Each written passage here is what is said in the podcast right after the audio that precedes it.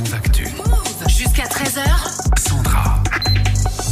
Et ces premières places, comme tous les jeudis avec toi Raphaël, chaque semaine tu nous expliques les phénomènes et les succès musicaux du moment. Aujourd'hui tu nous parles de l'album numéro 1 aux États-Unis, album rap. Et c'est What It Means to Be a King de King Von. I don't play that. Fuck that bitch with a latex. I did a drill with a face man. I wash my hand with the Ajax. Donc ça, ça s'appelle Don't Play That avec 21 Savage, extrait donc du deuxième album de King Von, leader du classement rap aux États-Unis. Ah ouais, qui est même numéro 2 au classement général derrière l'indétrônable BO du dernier Disney, Encanto. C'est, euh, Ah, ça, ça ne change pas ça. Pas bouger ça, c'est fou. hein.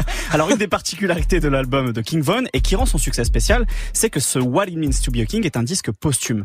Le rappeur de Chicago a été tué par balle dans une altercation en novembre 2020, une semaine après la sortie de son premier album, qui s'était déjà classé cinquième des ventes à sa sortie. King Von avait alors 26 ans. Oui, évidemment, c'est dramatique. Alors, est-ce que le fait que ce soit un album posthume, ça joue sur son succès? Parce que celui de Pop Smoke, par exemple, il y a deux ans, avait été un énorme carton. Ouais, ouais, c'est bien possible que ça ait créé une attente chez le public, surtout que depuis le meurtre de Von, beaucoup d'encre a coulé sur cette affaire. Sa mort a notamment créé des tensions entre deux têtes d'affiche du rap américain, Ouais. Lil Durk, parrain de King Von, et Young Boy Never Broke Again, protecteur de Quando Rondo, jeune rappeur impliqué dans la bagarre qui a coûté la vie à King Von. Bon, c'est des histoires violentes euh, tournées en un spectacle peu, peu glorieux, Ouais, mais clair. ça crée du buzz.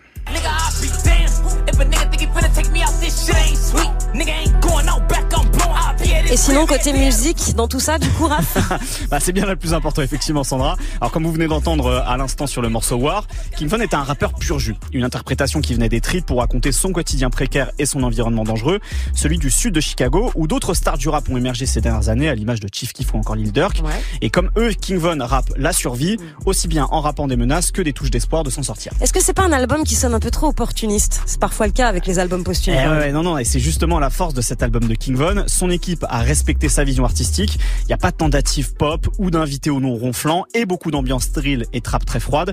What It Means to Be a King transpire une authenticité musicale intacte qui explique sans doute aussi le succès de cet album. Bon, d'accord. Manon, je me disais, est-ce qu'il y a des artistes, toi, que t'as commencé à écouter ou que t'as découvert après leur mort? Bah en fait je trouve que quand un artiste meurt, enfin c'est horrible à dire, mais tu te réécoutes un peu sa discographie, Ouais. hein, que ce soit des rappeurs, des un coup de rockers. projecteur, du coup, Bah, sur cette exactement. Moi je personne, sais que ça Ouais. m'est arrivé avec Mac Miller par exemple. Je Ouais. m'étais, euh, je m'étais euh, téléchargé, euh, tu vois, ses bails, j'avais écouté grave sa musique, alors qu'avant j'étais pas Ouais. spécialement fan. Toi tout à l'heure tu m'as cité Johnny Hallyday, hein. je tiens quand même à, à te outer devant tout le monde. hein.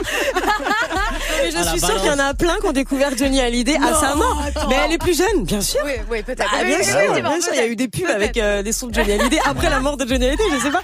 Saïd, toi, Dis-toi que j'ai fait ça avec France Gall. Ah, tu vois Ah, stylé, stylé. et maintenant, je la kiffe. Ouais, Ah ouais non, non, moi c'était plus euh, XXX Tentacion. Je Ouais. connaissais euh, bien euh, ses, ses hits, mais pas les autres, et du coup je l'ai plus réécouté à ce beaucoup, moment-là. Pense Ouais. qu'XXS, il y a beaucoup de gens qui ont, l'ont découvert clair. après Ah non, sa mort. clair, clair, Évidemment, clairement, tu vois. clairement. Ouais, ouais.